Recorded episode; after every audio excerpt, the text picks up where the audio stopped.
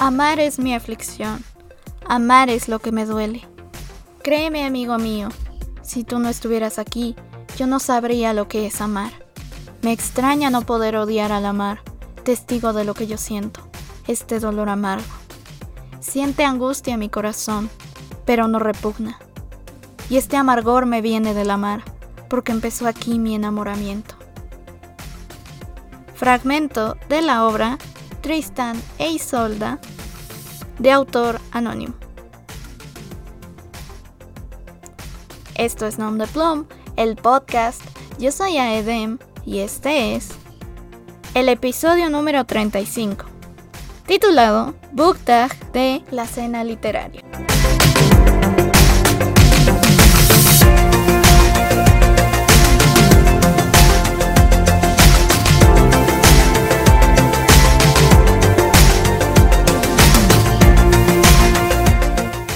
Es un episodio probablemente uno de los más diferentes que hemos tenido a lo largo de toda la historia de Nom de Plum.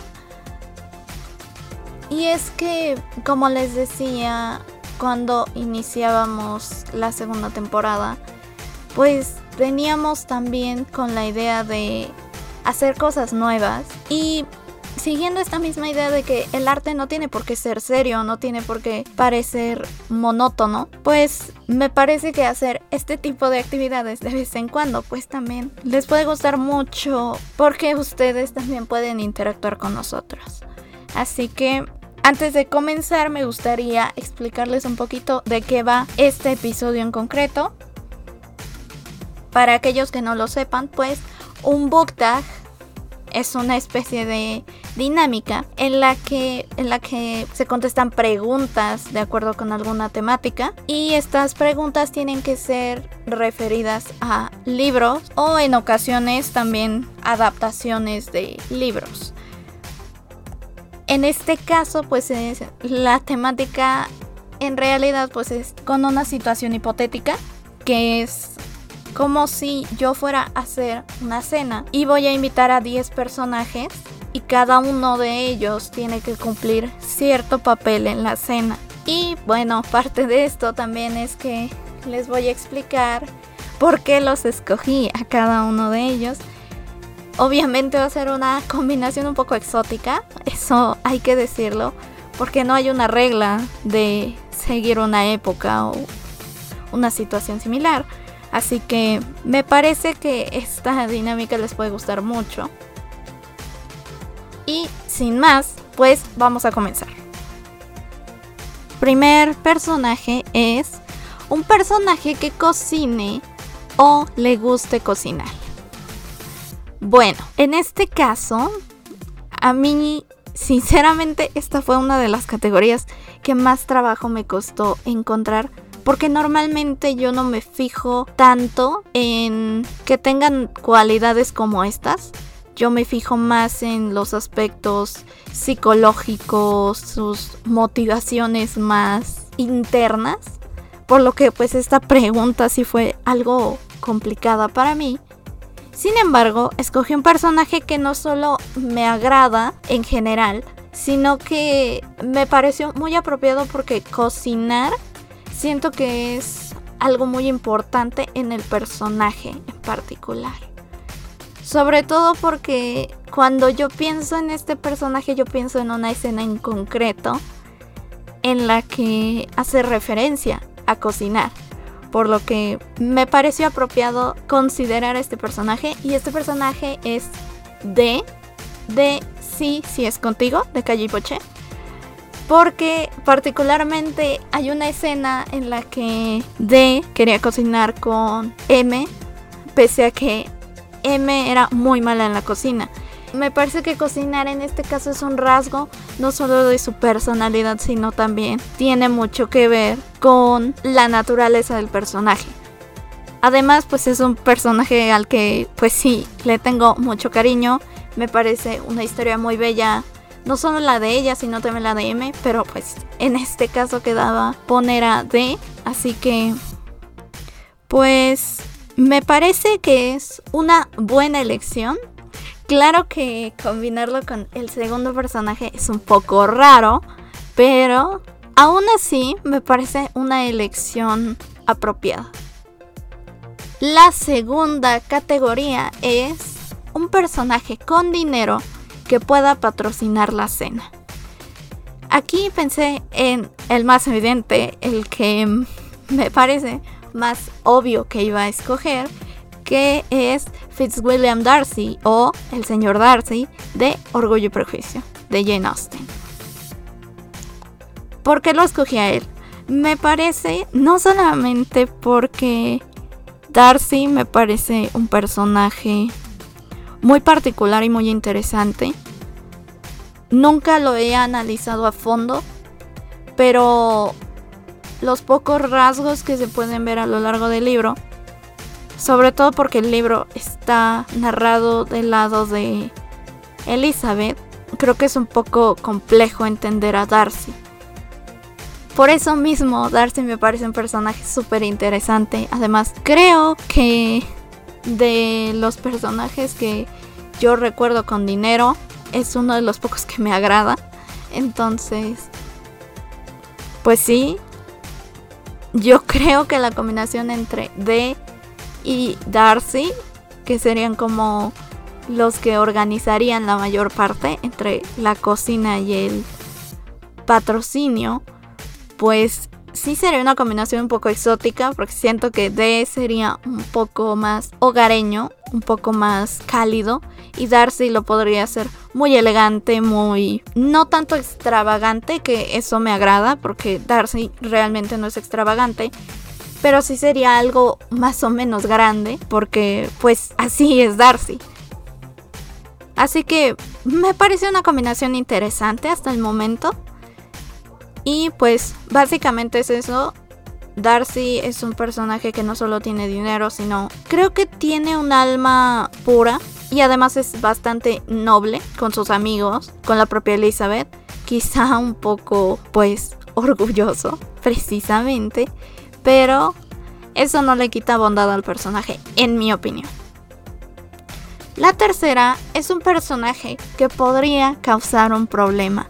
Y aquí tuve que escoger a uno de mis favoritos, creo que de toda la literatura en general, que es Medea de las Argonáuticas o de la obra de teatro con el mismo nombre, Medea, de la cual pues ya les he hablado un poco ¿Por qué podría, podría causar un problema? Porque Medea es un personaje muy complejo y como vemos en su historia, parece que tiene todo bajo control. Y me refiero a las dos historias.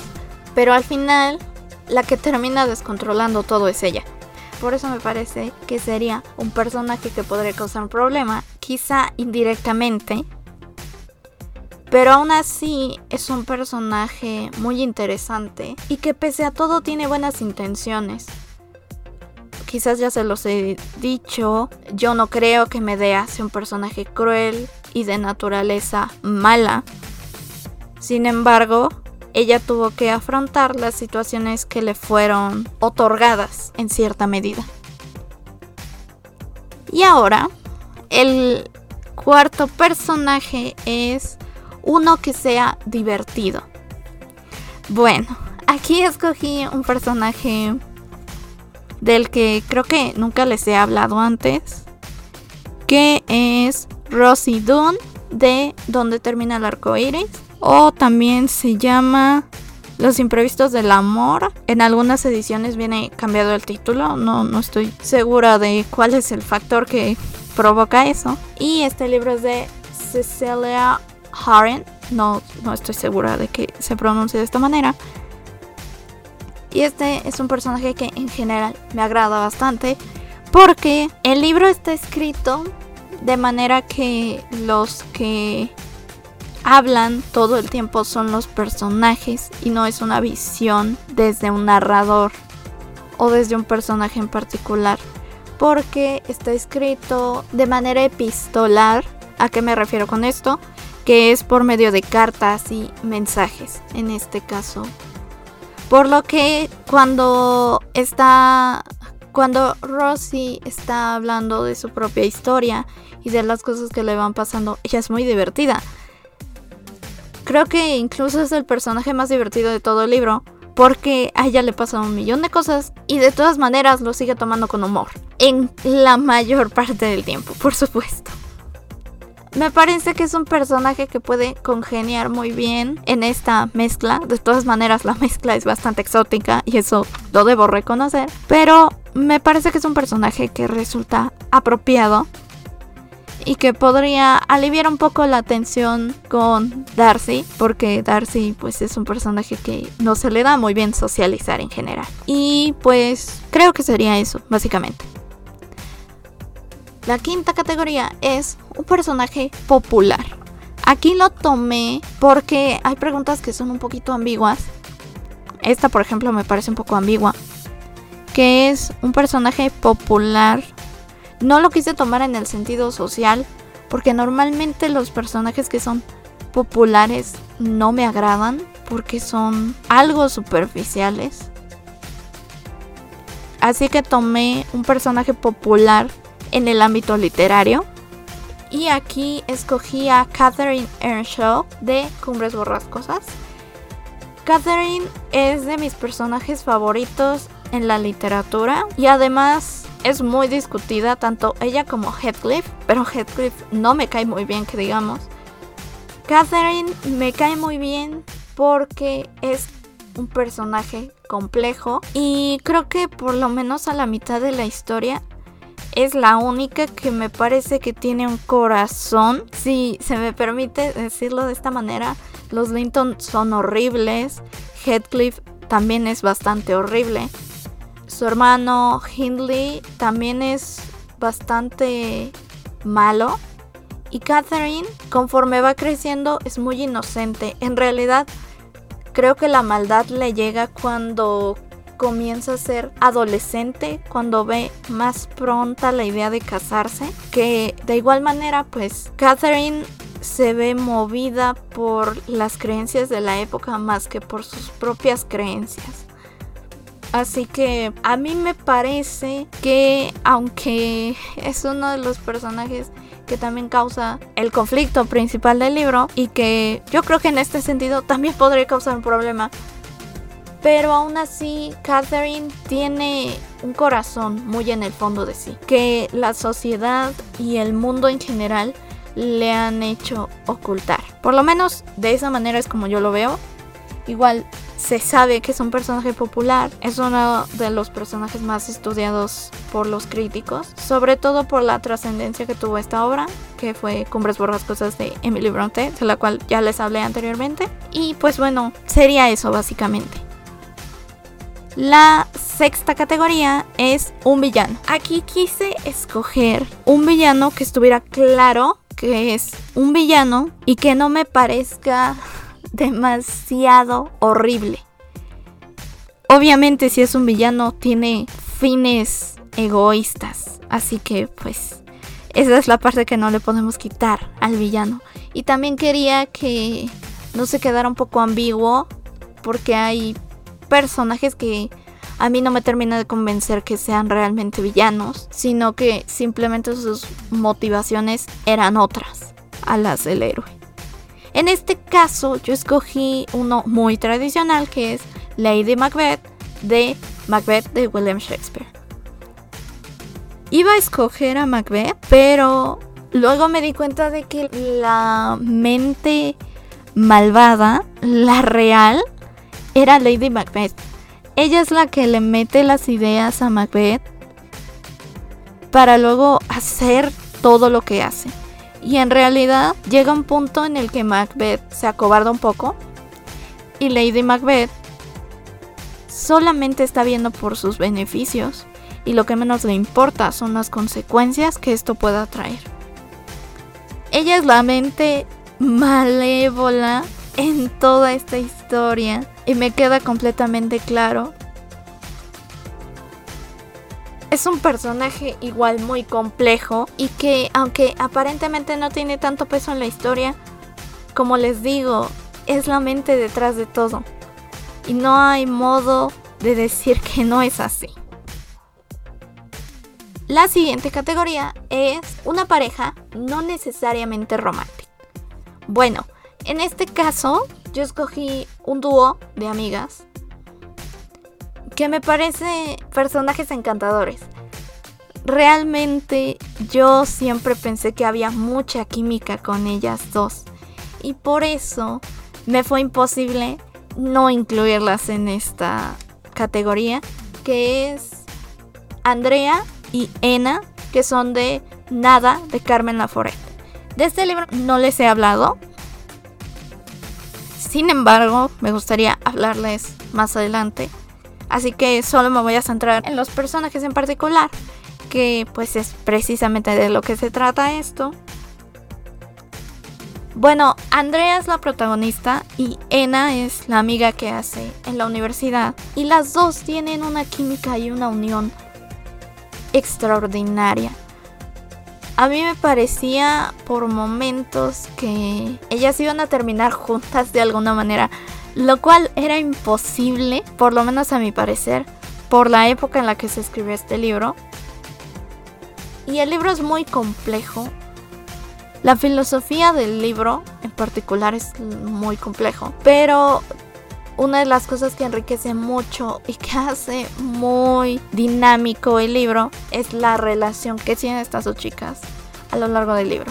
Así que mm, son dos personajes que me agradan muchísimo. También en cierta medida son un poco oscuros los dos personajes, pero igual me parece que tienen mucha parte de bondad. Y si hay algo que me gusta entre ellas dos, es que el cariño que se tienen no tiene nada que ver con dinero o con las aspiraciones más allá que puedan tener. En realidad, si hay algo que me dejó este libro, es la particular y bella relación que tienen ellas dos, pese a todas las adversidades por las que tienen que pasar. La siguiente. Categoría es un héroe o heroína. En este sentido quise ir por lo tradicional, un héroe en un sentido tradicional. Por lo que escogí a uno de mis favoritos. Que esta categoría también se me hizo muy difícil. Porque los héroes en general no me agradan demasiado. Porque a veces yo siento que están más inclinados a ciertas causas y por lo tanto pues se me hace un poco problemático pensar en los héroes como realmente buenos. Así que aquí tomé a Tristán de Tristán e Isolda.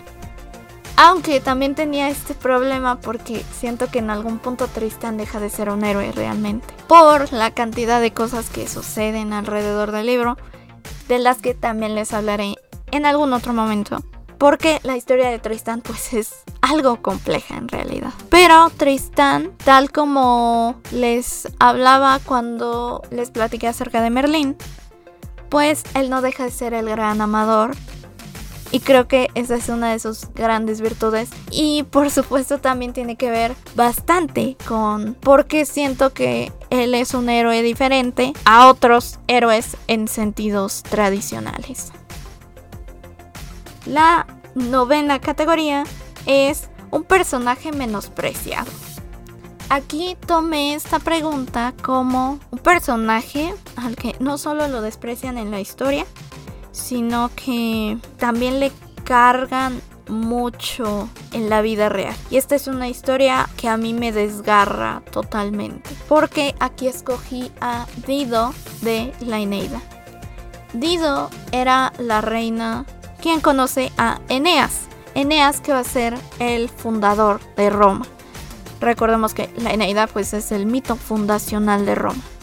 En el camino, creo que es en el tercer y el cuarto canto, no estoy completamente segura del dato, pero entre esos dos cantos conoce a Dido, Dido se enamora profundamente y pues como siempre, los dioses intervienen para que por medio de este enamoramiento, Eneas pueda seguir su camino, pero no se quiera quedar ahí. Por lo que al final, Eneas abandona a Dido y Dido se suicida, pero antes de suicidarse le manda un hechizo con el que maldice no solo el destino de Eneas, sino de su pueblo. Porque es un personaje menospreciado, como ya les platicaba, pues es menospreciado por Eneas, pero también había una leyenda en donde se decía que el pueblo de Cartago, el que reinaba Dido, iba a estar siempre en guerra con el pueblo de Eneas, precisamente por la maldición de Dido. Así que se le otorgó cierto odio al personaje. Dido pues es un personaje que te muestra mucho su dolor en el canto, creo que sí es el 4.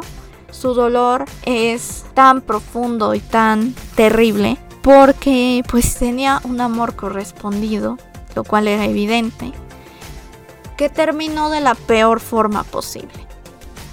La historia de Dido pues me recuerda mucho a la de Medea, obviamente. Pero también lo veo muy diferente en este sentido de pensar hasta dónde llegó el amor y quizá también la obsesión de Dido. Y bueno, ya la última categoría es un personaje de tu propia elección. Y esto fue muy sencillo, porque como ya había invitado a Tristán, se me ocurrió que era completamente apropiado invitar a Iseo. Tristán e Iseo, no me voy a alargar mucho en este punto porque ya les hablé un poco cuando les hablé de Tristán. Tristán e Iseo son de mis parejas favoritas en la literatura. Y esto hay que decirlo, es un amor muy profundo, pero también es muy trágico. Y pues es una de mis historias favoritas. Es un libro al que sí le tengo mucho cariño. Y si voy a invitar a uno, tengo que invitar al otro. No, no puedo hacerlo de otra manera. Simplemente no se puede. Y bueno, me gustaría saber cuáles serían sus respuestas en este book tag de la cena literaria se los voy a dejar en la descripción por si también quieren hacerlo. Y pues si les gustó este episodio, si les gustaría hacer esta dinámica, déjenlo en los comentarios. Si están en YouTube, los leemos desde ahí. Si están en cualquier otro lado, los podemos leer por Facebook como Nom de Plum, por Twitter como arroba aedem-lead o también nos pueden escribir por el correo electrónico que es gmail.com Gracias por escucharnos una semana más. Y bueno, eso ha sido todo por el episodio de hoy. Esto fue Nom de Plum, el podcast. Yo soy Aedem, recordándote que si haces lo que amas, no sentirás que trabajas. Hasta la próxima.